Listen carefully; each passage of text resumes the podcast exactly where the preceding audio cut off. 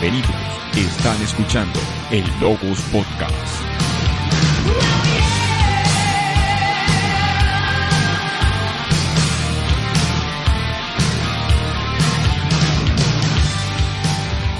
Reciban un cordial saludo amigos oyentes del Logos Podcast. Nos encontramos en una nueva emisión hablando de Animatrix, específicamente los capítulos de Matriculado, Historia de Detective y Programa. Esto es la continuación de una saga que hemos venido realizando en diversos podcasts anteriores.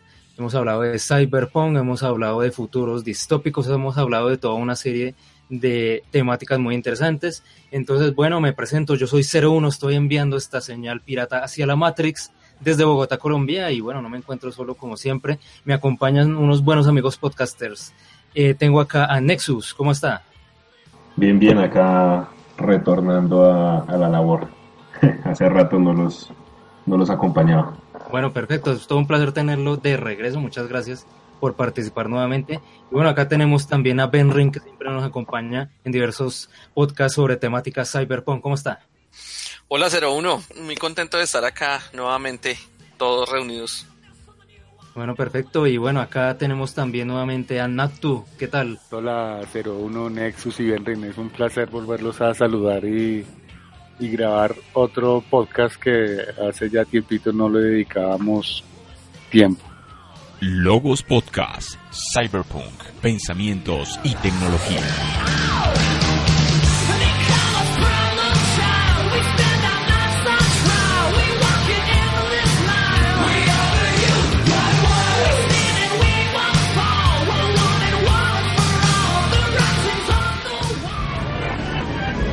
Previamente en el Logos Podcast. De hecho, hasta en la Matrix tendrán una explicación eh, científica para eso, porque él dirá, no, yo, yo desperté y vi una máquina y, la y tenía cables en la espalda y la máquina me metió otra vez allá, si lo lograra recordar, ¿no? Pero entonces luego llegará, digamos, un agente que haya tomado, que esté en forma de médico, no sé, y dirá, no, eso tiene su explicación racional y es que él simplemente alucinó porque eh, su cerebro está en tal condición. Y que tenía pues todas las características como para ser un personaje que se despertara de la Matrix, ¿sí? Pero pues según lo que se, se alcanza a ver es que es un desasosiego total, ¿no? O sea, que queda en una silla de ruedas, se siente completamente prisionero porque alcanza a ver eh, la realidad, eh, ya no es libre, entonces es un desasosiego total.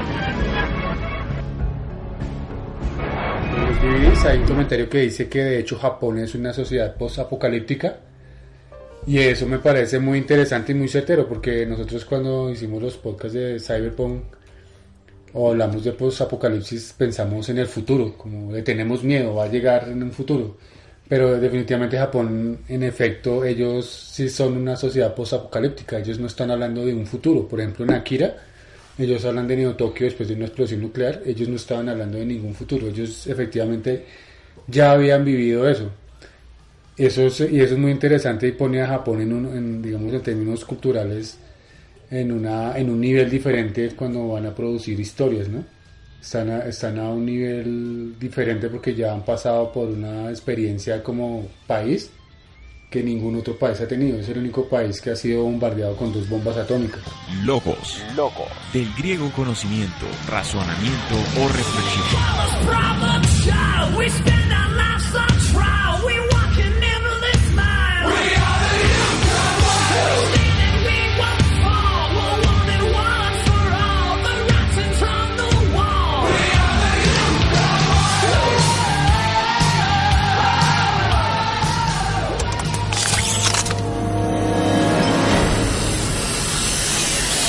Animatrix. Matriculado. Matrix, los inicios.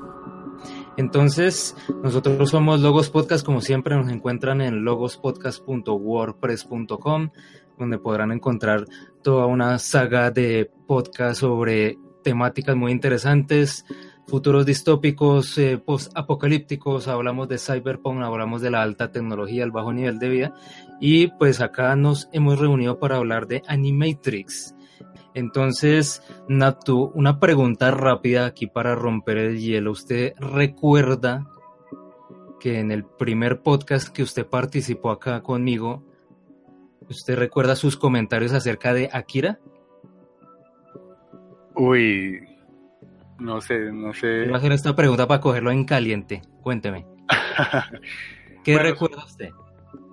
Supongo que yo hablé de Akira fue porque era el tema de Cyberpunk, como, como listando las películas que había visto Cyberpunk.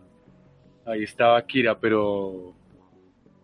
pero ¿Y usted no recuerda recuerdo. que usted comentó algo acerca de que Japón era una ciudad, un país posapocalíptico? Ah, sí, sí, sí, creo que sí, ya voy recordando. Que sí, que la, digamos, la, la ciencia ficción en otros países es como un tema que, que habla de un futuro posible, cercano, mientras que en, en Japón ya no es tan así, es ya un futuro ya que se, ya, ya se vivió, ya de hecho sí es apocalí- post-apocalíptico.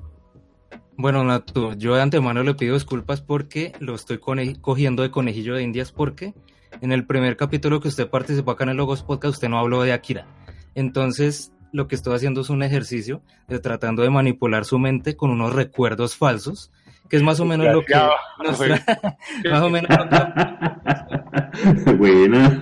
Bien, bien, Este- bien, esa era. este primer, de este primer episodio de, de Animatrix que vamos a conversar el día de hoy llamado Matriculado. Lo que estoy haciendo aquí con Natu es matriculándole ideas, como haciéndole una, un inception de recuerdos falsos.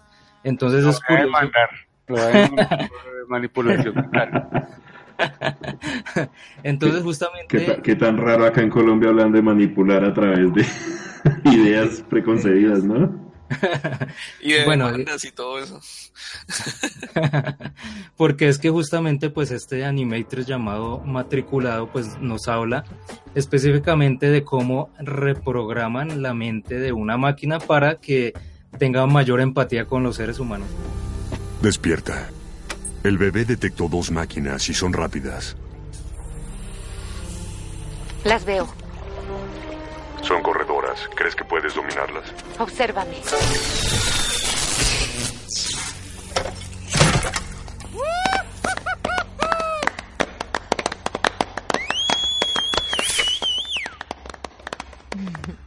Y bueno, Nexus, ¿usted qué recuerda entonces de este capítulo de Matriculado y qué le llamó la atención de este episodio de Animatrix? Bueno, inicialmente fue un capítulo complejo porque no entendía como, como digamos que los demás eran muy, muy claros en, el, en lo que querían eh, expresar, lo que querían hacer, pero en este puntualmente sentí que,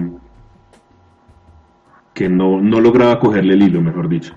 Creo que lo tuve que ver una o dos veces más para, para, para entender el propósito de los, de los humanos que tomaban estas máquinas para, para humanizarlas, ¿no? Para, para hacerlas eh, sentir lo que sentían los humanos cuando, cuando eran torturados, cuando eran eh, llevados a la Matrix. Bueno, pues a mí me, pareció- a mí me pasó algo muy parecido a, a Nexus. Yo también la primera vez que vi ese capítulo, la verdad, quedé muy, muy perdido. Eh, la segunda vez que ya lo, vi, ya lo, entendí un poco mejor. Me gustó mucho la forma como mostraban cómo lo, eh, digamos, cómo lo reconfiguraban. Porque, eh, digamos, si uno se pone a verlo, es una reconfiguración. Eh, me gustó, digamos, esa forma abstracta, esos, esos colores, todo esa, como lo ponían como a, a jugar al, al robot, esa parte me pareció muy interesante. Y, y el final, pues que me pareció un, o sea, duro, es, es un final fuerte, si uno se pone a ver, es un final fuerte, pero en general me gustó mucho, es de los capítulos que además me, me, me gustan de estos animatics. Hola.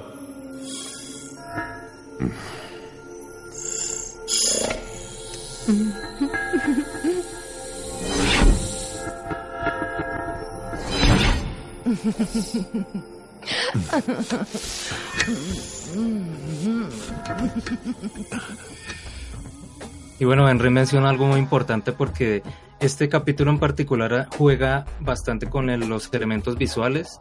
Y sí, efectivamente yo creo que muchos nos confundimos, como ya dijo Nexus y Benrin, sobre como el propósito de, de tantos colores, de tanto eh, pues ese aspecto muy llamativo que tiene este capítulo y que a veces uno como que lo, uno se estrella con los otros animators que tienen pues, otras, otro tipo de estéticas totalmente diferentes.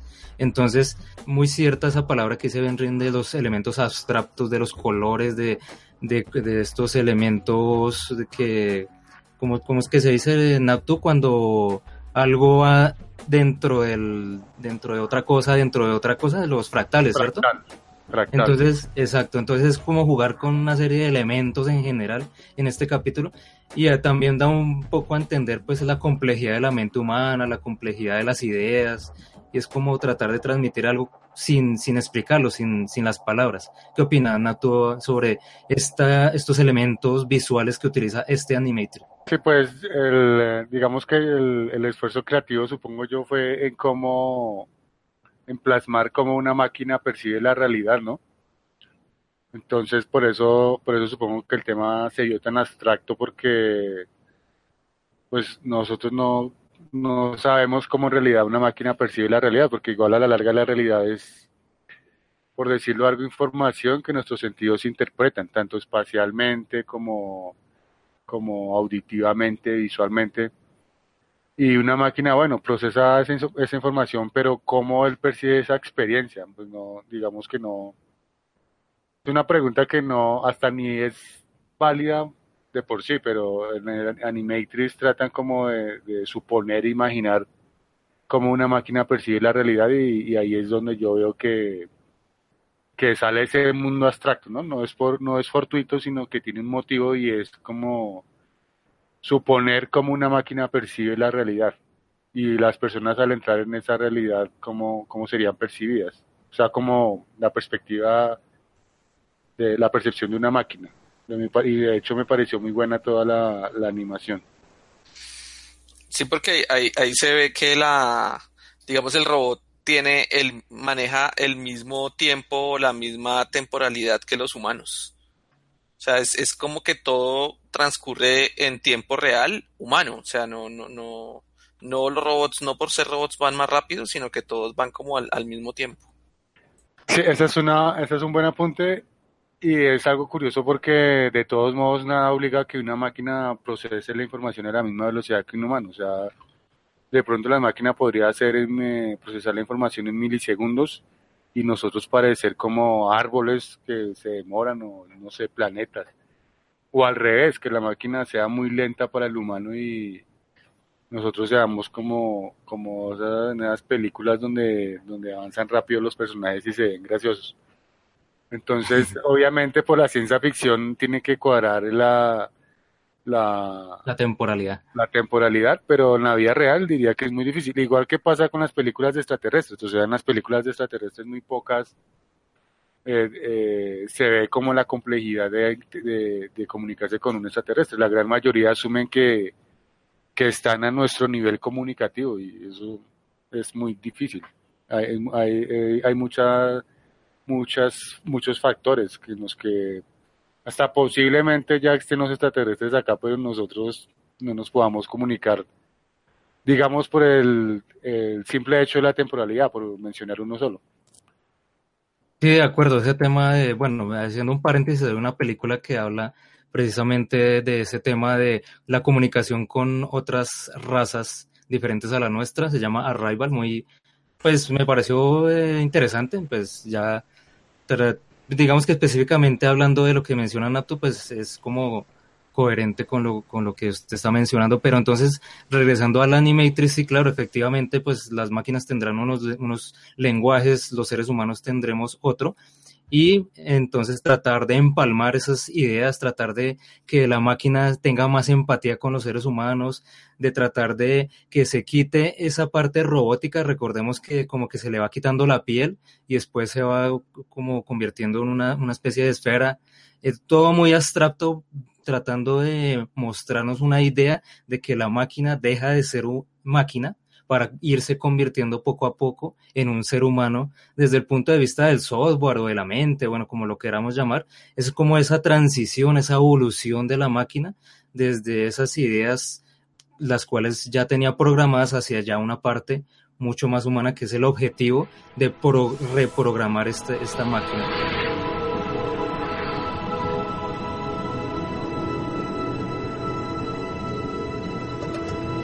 Están escuchando el Logos Podcast. Síguenos en Twitter como arroba Logos Podcast, en iTunes, iBox, Facebook y YouTube como Logos Podcast.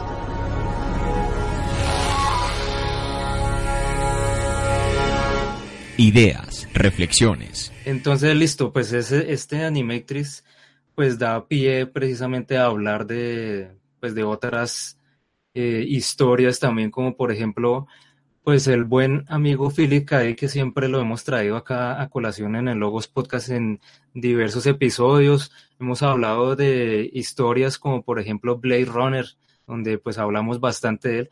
Y él tiene pues una historia muy interesante que es llamada Podemos recordarlo por usted al por mayor en español. Y de, esta, de este libro, de esta novela, sacaron la, la famosísima película de Arnold Schwarzenegger, Total Recall, o acá en Latinoamérica, no sé en España cómo le pondrían, eh, Vengador del Futuro. Entonces, pues esta, esta saga nos habla, o esta novela nos habla acerca de precisamente cómo poderle implantar recuerdos falsos a, otra, a otro ser humano mediante una tecnología. Entonces, pues al principio del podcast hicimos el ejercicio con Naptu.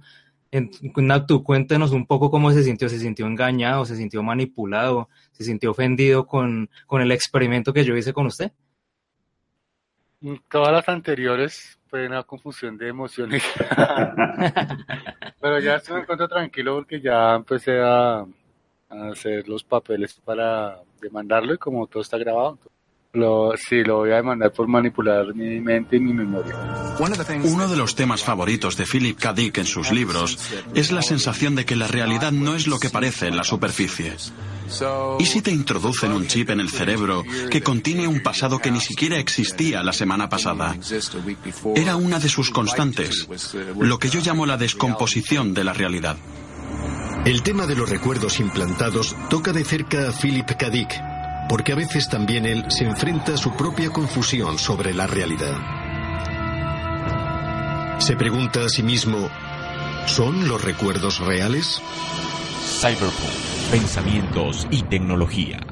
Pero se cuenta que muchos de nuestros recuerdos se nos van perdiendo, se nos van olvidando, como que esa, esas experiencias o ese, esa vida como seres humanos la vamos dejando atrás y muchos como que nos vamos fragmentando. Entonces es curioso que Philip K. Planteaba qué tal si surgiera una tecnología en la cual podemos suplantar esos vacíos que tenemos del pasado y podemos incrustar recuerdos falsos o experiencias que no las vivimos, pero que ya la mente humana la asume como si fueran reales.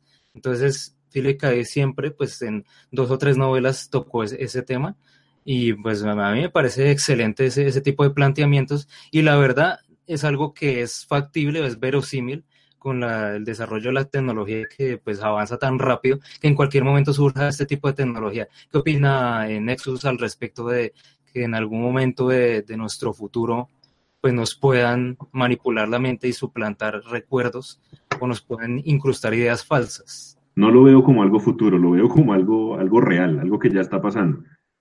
Eh, no sé si, si lograran desarrollar o si, eh, digamos que en la vida real intentaran crear una tecnología de este tipo sabiendo lo que, lo que tenemos ahorita y lo influenciables que somos.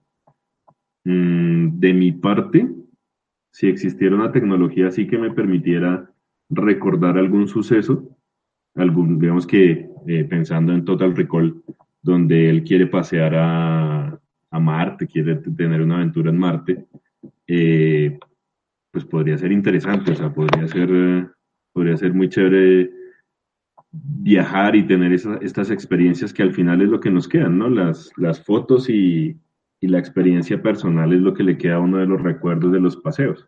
De acuerdo, de acuerdo. Y venga, Nexus, si usted tuviera esta tecnología de El Vengador del Futuro, de Total Recall, ¿qué tipo de experiencia le gustaría incrustarse para que la sintiera y la recordara como real? Titán. Titán de Júpiter. ¿Titán de, de Júpiter? Eh, Sí. ¿Cómo Es sería una- esa experiencia? Explíquese. ¿Te va a Una, una- una de, una de mis, digamos que de, de mis libros que, que me gustan bastante y que odio la película, así sea una obra de arte o consideren que es una obra de arte, es 2001 Odisea en el espacio.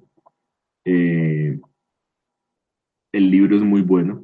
Digamos que los dos siguientes, tres siguientes que se basan en lo que hizo, se me olvida el director, lo, quiero tanto que se me olvida. Eh, ¿El director Kubrick? Stanley Kubrick. Stanley, Kubrick. Eh, pues digamos que, que, daña un poco el, juego que llevaba el, la historia que llevaba el primer libro, pero realmente me sentía ya, o sea, cuando yo leí ese libro, cuando yo leí eh, Odisea en el Espacio, sentí ganas de estar allá, o sea, como de, vivir esa experiencia, de, estar en ese planeta y eh, ellos, eh, la, historia está en Titán y hay otro planeta más. bueno, perdón, no, no, es un planeta Titán, no, es una de las lunas de, Júpiter. Pero esa sería una, experiencia para mí. Ah, Inicialmente pensé que se refería a una novela erótica o algo así. ah, bueno, Ignato, ya que está ahí participativo, una experiencia o una idea que usted se quisiera incrustar de tal manera que ya la tomara como algo real para usted. ¿Pero es obligatorio? No, no, digamos, en supuesto que existiera esta tecnología como en el No, no, tranquilo, usted puede contestar si quiere o no quiere, no, no se preocupe. no, pues no lo haría, no, no me gustaría ninguna. ¿Por qué? ¿Por qué? Listo, entonces, eh, buena respuesta. ¿Por qué no lo haría? porque no se invadiría su mente con una idea, digamos, externa o extraña? Mm, porque es algo artificial, o sea, mal que bien lo que he vivido con mi, vida es lo que me ha tocado vivir y, y no, o sea, no, es como, no sé, no, no es real, no, no quiero como recordar algo y que, y, sí, no es real, no me ha pasado y no sé. Si Pero el, objetivo de esta tecnología es que usted lo sienta como real y no, lo, no logre tener como esa diferenciación. Yo creo que en el fondo la gente sí se diferenciaría, así no fuera conscientemente. Yo creo que la gente sentiría una incomodidad. Algo como en Matrix cuando, cuando Morfeo le decía a Neo que él sentía que algo andaba mal, que no podía explicarlo. Yo creo que en la, en la vida real pasaría eso, que a un poco el implante memorias a la gente, la gente en el fondo sentiría que, que no, que algo no cuadra, mínimamente. Y si se pusiera a, indagar en su mente, lograría encontrar que son recuerdos falsos, porque, bueno, o sea, como no sé, ya en muchas discusiones que hemos tenido, para mí la mente física no abarca todo lo que es una persona. Entonces por eso lo digo, porque para mí hay como un más allá que sí podría descubrir que eso es falso. Bueno, muy interesante. Y Ben Rin, que siempre ha tenido fantasías de todo tipo, cuéntenos qué ideas se incrustaría si tuviera la oportunidad. No, si tuviera la oportunidad me gustaría algo que fuera, digamos, algo que a mí me gustan mucho los videojuegos es esa parte como un poco como de aventura con eh, la parte antropológica, o sea, de digamos de búsqueda de, del origen humano, digamos así como estilo Tom Raider o, o Uncharted o sí, es tipo de aventura muy, o sea, muy bacano, pero igual estoy de acuerdo con, con Nexus y con, y con Natu, o sea, algo que uno pudiera diferenciar, darse cuenta de que realmente no lo, no lo ha vivido realmente, sí, sino como tener como esa experiencia, más, más que, más que un recuerdo, digamos, eh, saber que, que uno vive esa experiencia. Y también lo que ustedes decían caer en cuenta es que la mente como tal, los recuerdos son demasiado frágiles, ¿sí? No sé si de pronto les ha pasado cuando han visto una foto de cierto tiempo o cuando ven algún tipo de anotaciones que recuerden algo que que casi que se les había borrado completamente de la memoria. Y es que mm, alguna vez creo que habíamos hablado de este tema con, con 01. Y es que la, la memoria, o sea, de algún modo, eh, la memoria intenta eliminar eh, ciertas experiencias vividas también a modo de, defensa. Entonces, ¿en qué sentido? En que, eh, digamos, no, creo que no todos, muy poca gente yo creo que ha tenido vidas perfectas Eh, hay personas que de algún modo han tenido, pueden haber tenido eh, algún momento feo de pronto en su infancia, malo, eh, no sé, una experiencia fea, eh, no sé, un robo, no sé, muchas cosas que pueden haber vivido en algún momento, bueno, en un país tan violento como este. Y entonces la memoria intenta eh, de algún modo eliminar un poco eso, eh, como para hacer descansar un poco el cuerpo, ¿sí? Porque eso me trae también a otro capítulo de Black Mirror, el de tu vida, el de tu vida entera, en donde imagínense si uno pudiera exactamente recordar absolutamente todo. O sea, digamos que los dos extremos son malos, ¿no? Ni uno borrar tanto en su memoria, como, como muchas veces pasa, ni tampoco poder recordar todo, porque lo que les digo, o sea, hay, pueden haber muchos momentos en que sean como, como feos o como que eh, de algún modo también es una defensa que tiene la mente el eliminar un poco esos recuerdos.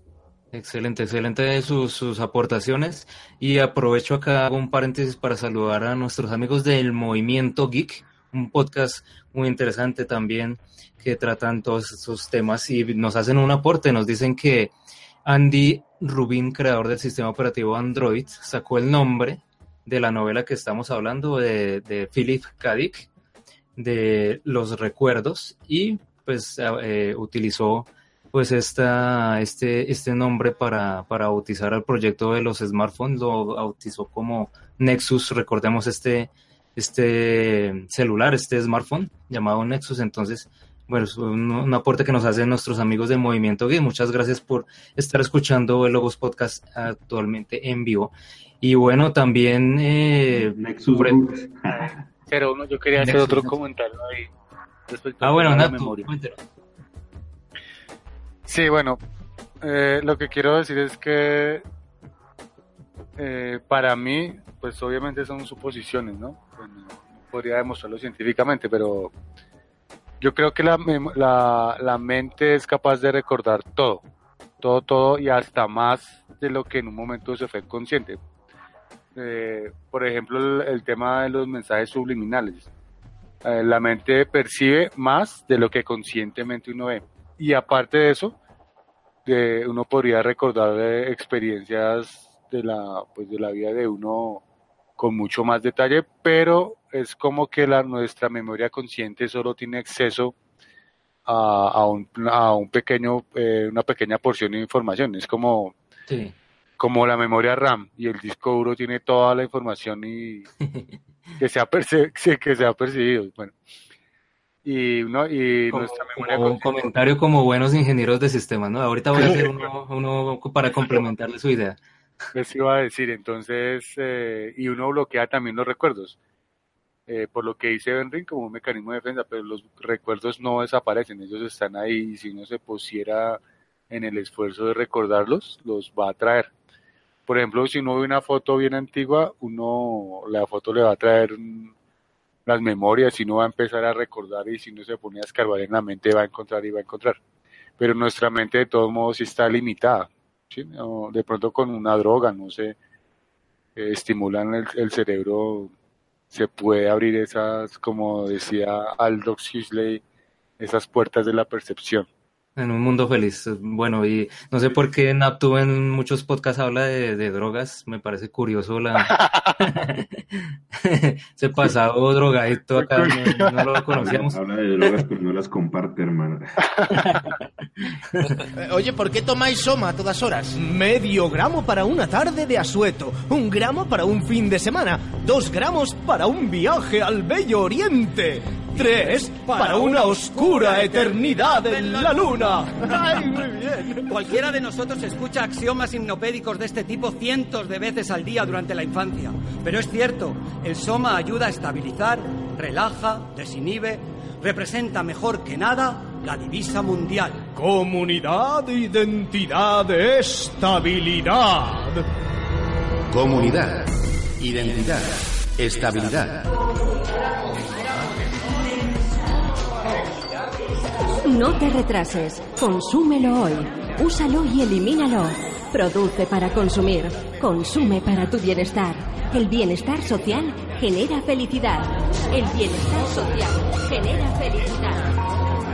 Listo, perfecto. Entonces, bueno, antes de que se me escape la idea de, ahorita dijimos comentarios porque somos ingenieros de sistemas, Benrin hablaba acerca de los recuerdos y que todo se va fraccionando y bueno, Naptu también hablaba de, del tema de que la memoria es limitada. Yo siempre he pensado, por ejemplo, el tema de, soñar, el tema de dormir. Yo siempre lo he comparado, he hecho la analogía con el, cuando uno desfragmentaba los computadores, cuando, cuando uno reorganizaba como el disco duro de, de los computadores, eso se hacía pues hace muchos años.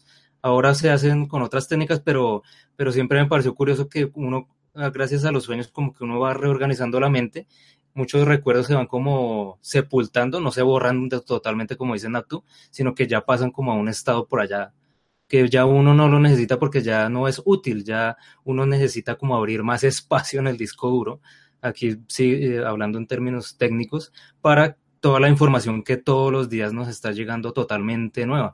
Entonces, definitivamente la mente humana es muy compleja y bueno, el tema de la inteligencia artificial pues se, se irá acercando mucho más a, a esa mente humana y, eh, bueno, Natu, respondiendo a su pregunta y los comentarios de que si pudiera incrustarme una idea en la mente, yo sí sería de los que me incrustaría ideas porque, pues, ya dije antes, muchos de mis recuerdos pasados se me van como no borrando, sino como que ya hay un hueco ahí y ahí yo podría incrustar cosas.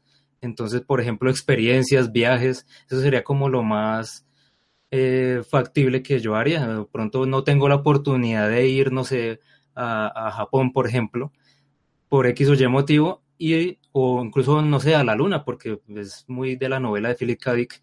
Sería muy interesante poder ir a la Luna, pero resulta que yo, en mi vida, es poco probable que yo vaya a ir a la Luna, así, así de sencillo.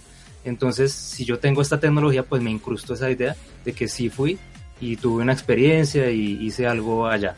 Entonces sería como lo que yo haría en términos como más de, de viajes. Entonces, muy interesante este tema del matriculado. Eh, des en cuenta que en este es un solo capítulo, más o menos de unos 15 minutos, y todas las ideas que nos han salido de, de, de este Animatrix. Pero resulta que hay otros dos más que vamos a hablar el día de hoy.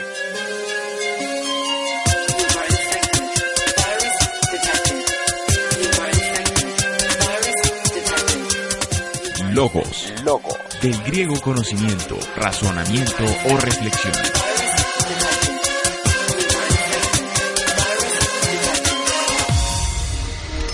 Logos Podcast. Analizamos el cine, las series y el entretenimiento desde un punto de vista diferente. Pero al destruir todo el ecosistema y las mismas hormigas se salvarían. Y quiero agradecer a Logos Podcast por haberme Porque invitado. el cyberpunk es la maldad que tiene el humano para manejar estas tecnologías. En una época donde el punk se volvió un movimiento musical durísimo. Más allá de los datos duros, queremos reflexionar sobre los aspectos positivos o negativos que una historia le puede aportar a la sociedad. Y aún así, la guerra es patrocinada por nosotros mismos. Y es como la que vemos en Yo Robot o en algunos textos de, de Isaac Asimov. Hola amigos de Logos Podcast, yo soy Cyborg de Cyborg Core. Desafortunadamente para hacer lo que tú quieras hacer necesitas dinero, claro. Síguenos en Twitter como arroba Logos Podcast, en iTunes, iBox, Facebook y YouTube como Logos Podcast. Logos Podcast, Cyberpunk, pensamientos y tecnología. Animatrix. Cuento de detective.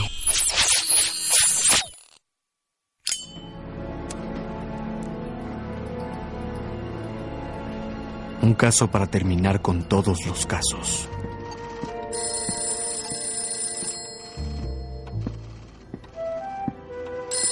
Espera, vamos a hacer una apuesta. Si es otro marido celoso, diré que ya me salí de este negocio. Diga, Señor Ash, tengo un trabajo para usted. quiere que vigile a su esposa, ¿verdad? Busco a un pirata cibernético. Este sujeto se hace llamar Trinity, es todo lo que sé. Bien, parece que seguimos en el negocio, Dinah.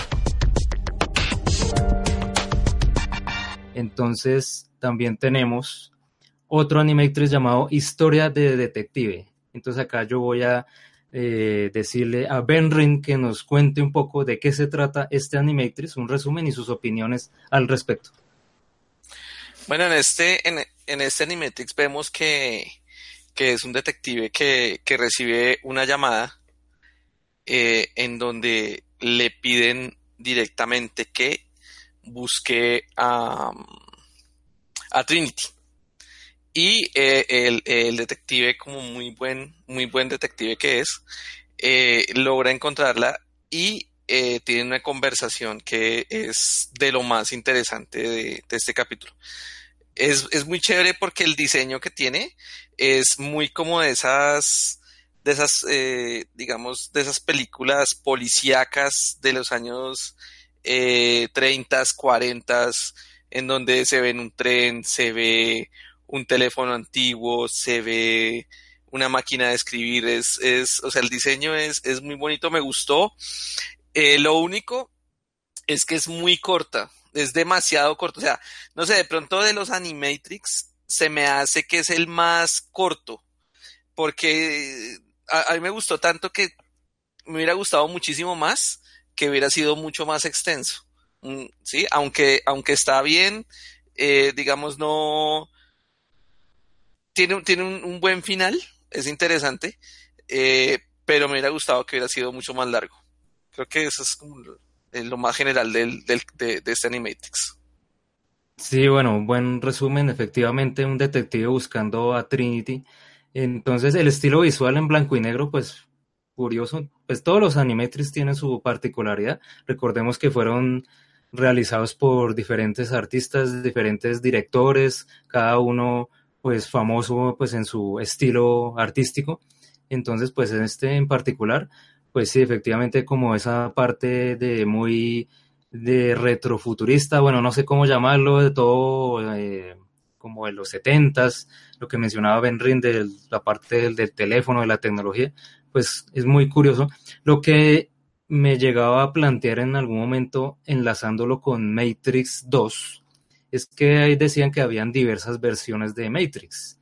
Entonces yo cuando vi este capítulo, pues me quedé como con esa duda, con esa idea de que de pronto esta era otra versión de Matrix. No sé qué opina Naptu o, Nexus al respecto. Eh, pero ¿por qué, por qué esa suposición?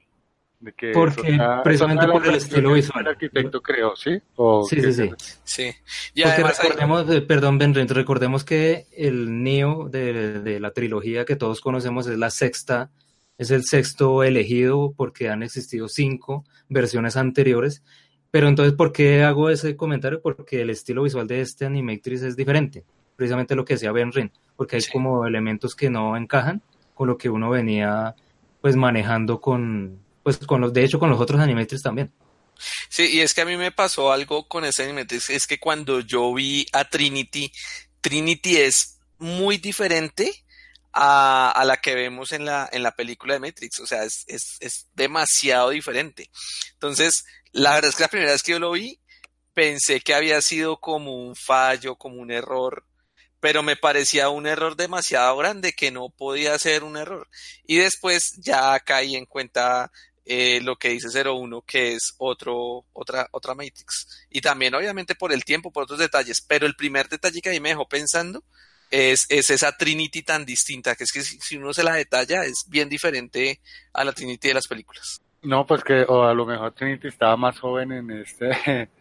en esa línea de tiempo, ¿no? Sí, puede ser, por eso es, igual, igual es una suposición, pues uno podría de todo este tipo de historias pues sacar algunas ideas, pues no necesariamente tiene que ser pues de, de esa manera, sino que pues es curioso, es curioso cómo pues este episodio nos muestra así un poco como, como más hacia atrás, puede ser digamos hace 10 años, hace 20 años, bueno, entonces estaban buscando los agentes a, a Trinity, a una, una hacker muy, muy famosa, y pues este detective pues está en esa labor. Entonces uno se pone a pensar, primero que todo, pues, ¿por qué los agentes tienen que recurrir a este tipo de elementos de contratar pues a, a, a personas dentro de la matriz para que hagan el trabajo por ellos? Porque ellos no lo pueden encontrar porque también están están limitados porque estos hackers como Trinity, Morfeo y después Neo, pues están desconectados, no, no hacen parte como del, del sistema como tal, entonces no los pueden rastrear y tienen que recurrir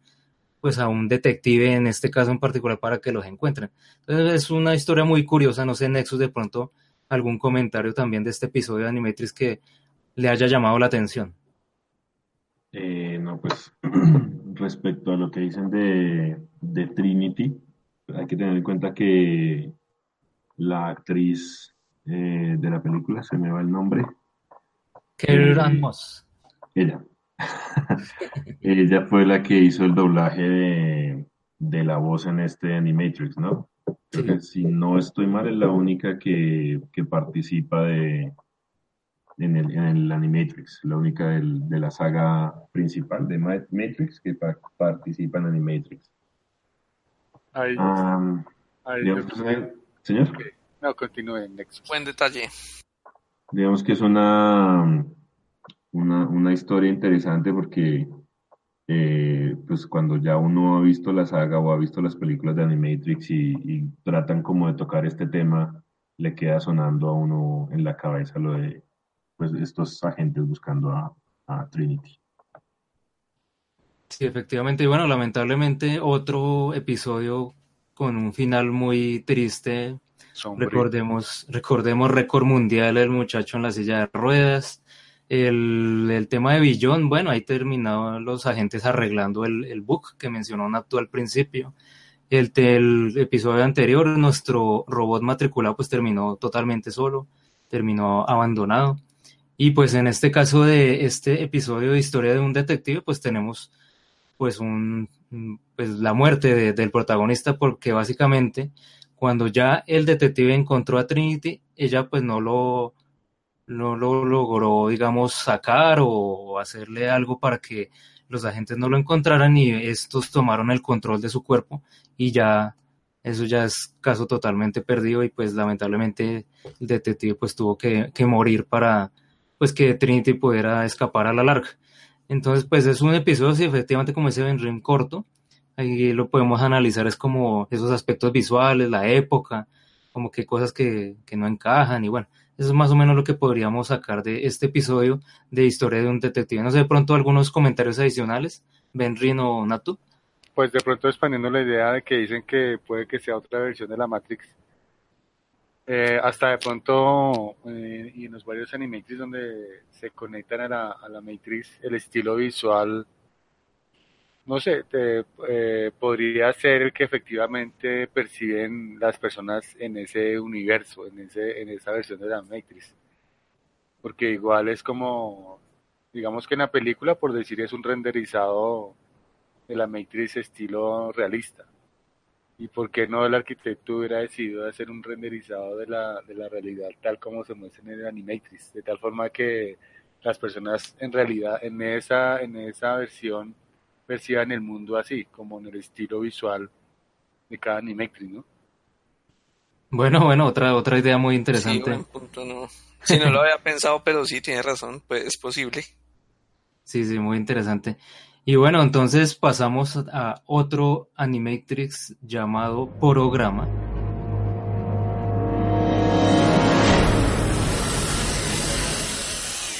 Animatrix. Un corazón de soldado. Tu simulación favorita. Solo mato el tiempo. ¿Quieres entrenar? Como gustes.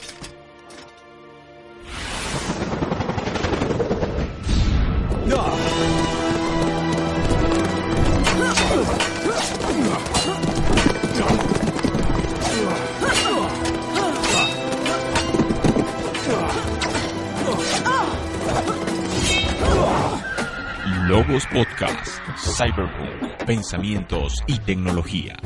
Este Animatrix pues es curioso, eh, también obviamente maneja otro estilo visual, pero ya aquí es como unas batallas, entonces ya vemos más acción, ya vemos pues otro tipo de elementos totalmente diferentes. Pasamos de un episodio pues tranquilo como el de el de historia de un detective que es más policíaco, ya pasamos aquí a la acción. Entonces, Naptu, cuéntenos un poco de qué se trataba este capítulo de Animatrix llamado Programa y pues algunas cosas que nos quiera compartir. Bueno, efectivamente es un programa de entrenamiento y, y- y a la vez un test. No sé si eh, estoy preocupado por los spoilers, pero No, no, acá es full spoilers, acá no hay problema, ya todo el mundo que esté escuchando es porque ha visto Animatrix. que lo vio listo. Entonces, eh, no, pues un recuento rápido es un test dentro de un construct, o sea, un programa de simulación, donde pues se pone a prueba al- a uno de los tripulantes de esa nave a ver cómo actuaría. Usted, perdón, ¿usted cómo a- definiría, cómo definiría ese construct que usted menciona que el- a su vez lo mencionaron en Matrix 1?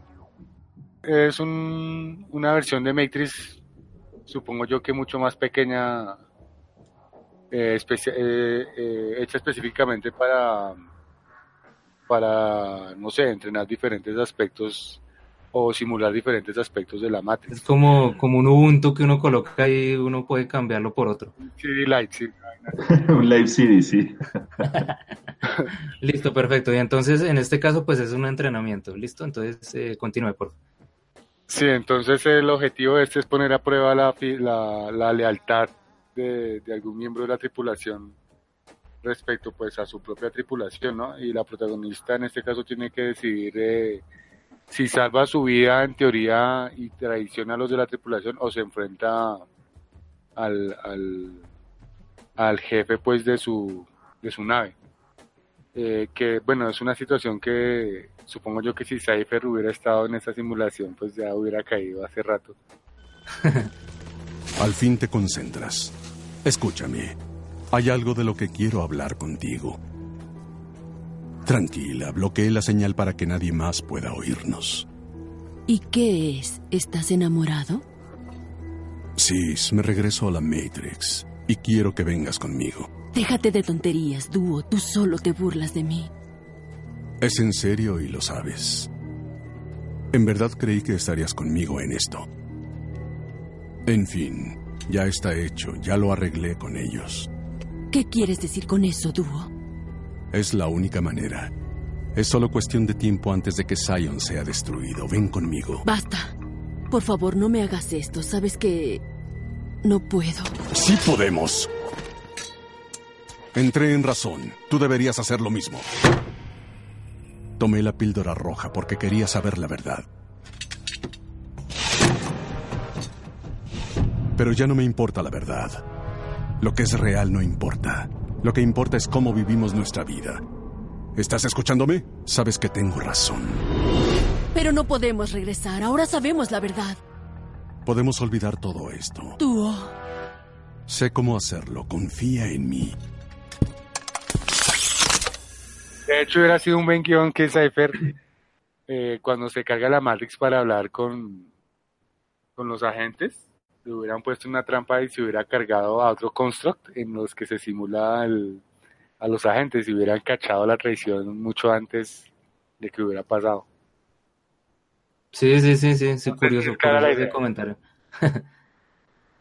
Entonces, precisamente es como para hacer un filtro, ¿no? Este, este programa en particular, pues es para medir la, lealtad, como ya lo dijo Natu, la fidelidad que pueda tener un tripulante hacia, hacia Zion o hacia la raza humana, pues no, no permitir que pues, personas lleguen a traicionar a, pues a, a los seres humanos como tal y que quieran regresar a la Matrix. Entonces, precisamente ya que menciona Cypher y todo este tema de que él en su momento en la película de Matrix traicionó a pues a su a, a lo- a los compañeros, entonces la pregunta que acá surge es importante, eh, Nexus.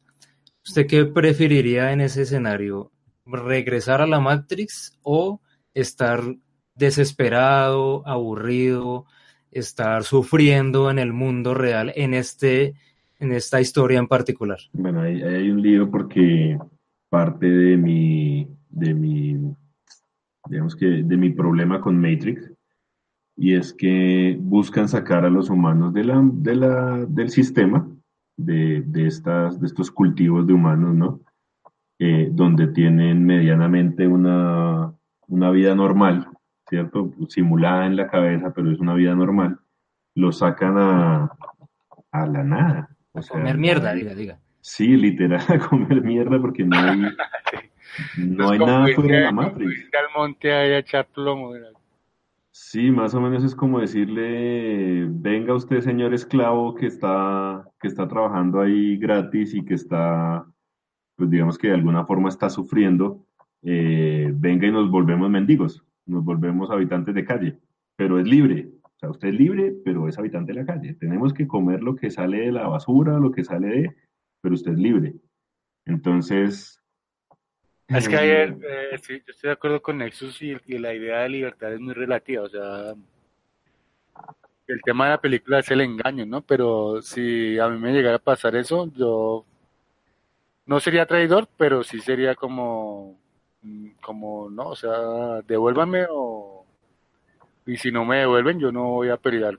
O sea, si al caso lo haría por las pocas personas que perciben lo falso del mundo como mío.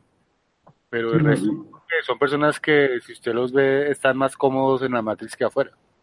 Y es que no hay, no hay un proyecto de, de recupera- recuperación del mundo. Es decir, seguimos pensando en destruir a las máquinas, pero no hay, o sea, Zion está creado bajo tierra, eh, a pesar de que tienen alguna tecnología, siguen existiendo como las, como los- las distinciones de, de las clases sociales, pues eh, hay personas que tienen, que tienen buenos recursos, hay otras que no.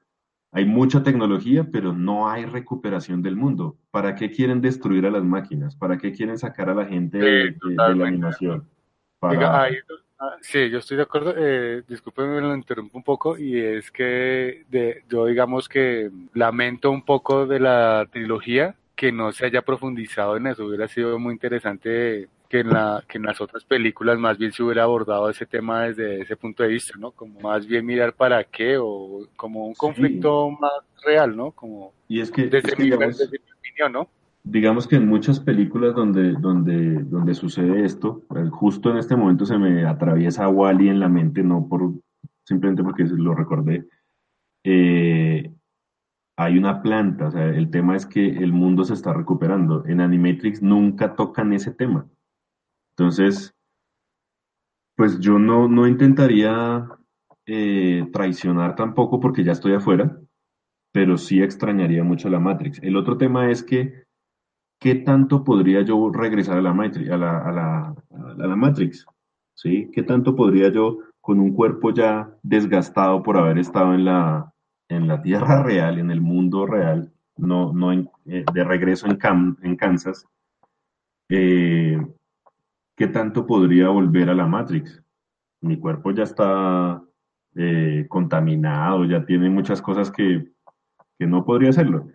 Digamos que en el caso de Cypher, eh, la traición solo sirve para morir, como para, como para suicidarse sin, sin, sin hacerlo. Yo dudo mucho que lo hubieran podido regresar a la Matrix. O sea, siempre, hubo- siempre estuvo ese engaño de Sí. de sí puedes volver, pero dudo al 100% que, que pudiera regresar.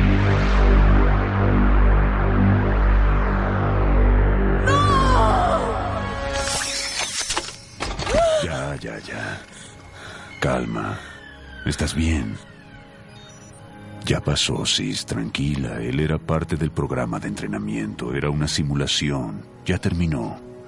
Era una prueba. Juicio, concentración, técnica, altas calificaciones en todo. Ahora descansa. ¿Estás bien?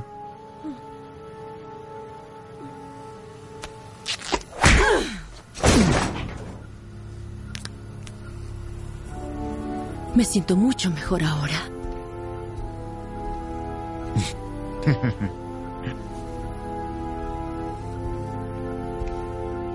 Con excepción de la última parte, yo diría que aprobó.